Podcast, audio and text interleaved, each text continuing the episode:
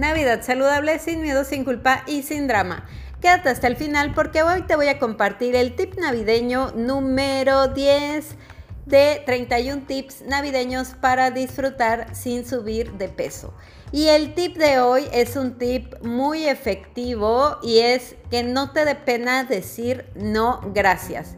Y este es todo un tema y aprender a decir no, o sea, se han escrito libros donde enseñan a las personas a cómo decir no gracias, porque realmente es un tema bastante complejo. A muchas personas nos cuesta mucho trabajo decir no gracias. Y entonces esta es una temporada donde realmente te invito a que disfrutes lo que tú quieres comer, como tú quieras pasar esta temporada. Y yo creo que es muy importante, yo creo que deberíamos de tener una materia desde la escuela donde nos enseñen a decir no gracias porque es fundamental. No te comas algo si no te gusta. Ya lo vimos un poquito en el, tip número 7 donde te hablaba las comidas a evitar en Navidad.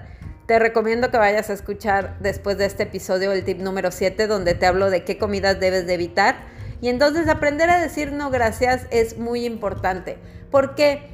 Porque muchas veces em, damos como demasiada explicación cuando un no gracias en un tono correcto te puede llevar a decirlo de una forma que las demás personas entiendan. Y a mí me quedó esto súper claro con un concepto que ya les he hablado en varias ocasiones, que es aprender a ser asertivo. Entonces, cuando tú dices no de forma asertiva, la persona entiende, o sea, como que tu energía, todo tu ser está irradiando que estás determinado o determinado a que no gracias, a que no vas a querer eso, a que no quieres ir a tal lugar, a que no quieres reunirte con tal persona. Entonces, aprender a decir no es fundamental.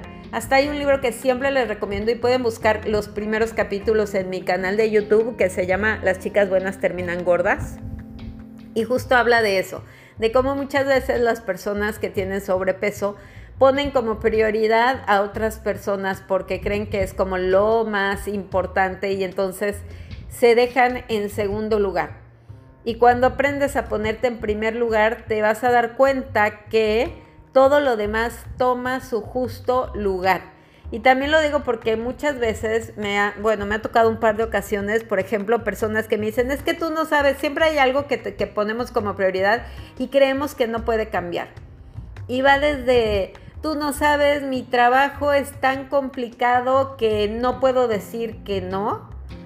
Y que no, no, déjate de trabajar en el horario, o sea, decir que no cuando, por ejemplo, a quedarte horas extra o cosas por el estilo, es eh, importante aprender a poner el trabajo en su lugar.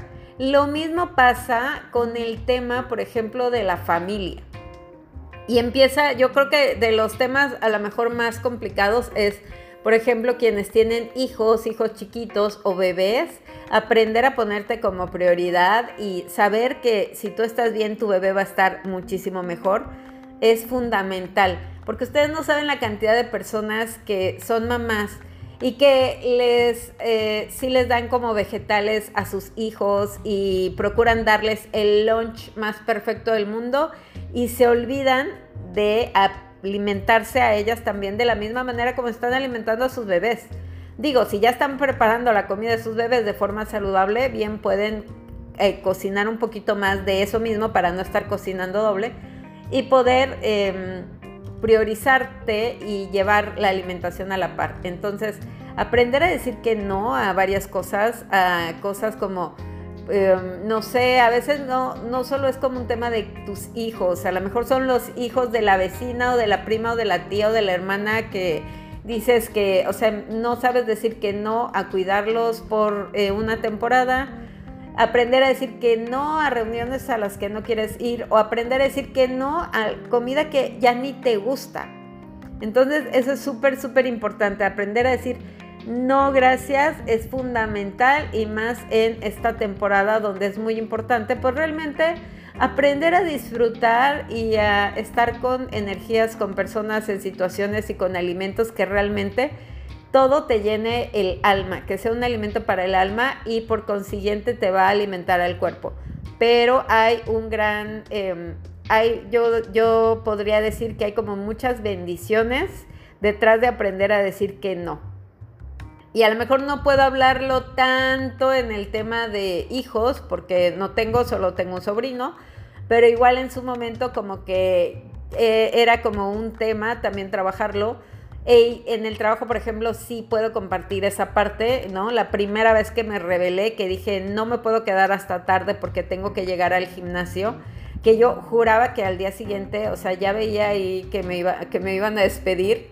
Y fue todo lo contrario, o sea, realmente aprender a decir, no puedo quedarme hasta tarde, o, mm, o la primera vez que dije, no puedo como estar tantas horas aquí encerrada en una junta sin comer y saqué este rebeldemente una pera a media junta y todo el mundo me volteó a ver, pero gracias a eso pusieron snacks saludables en la sala de juntas.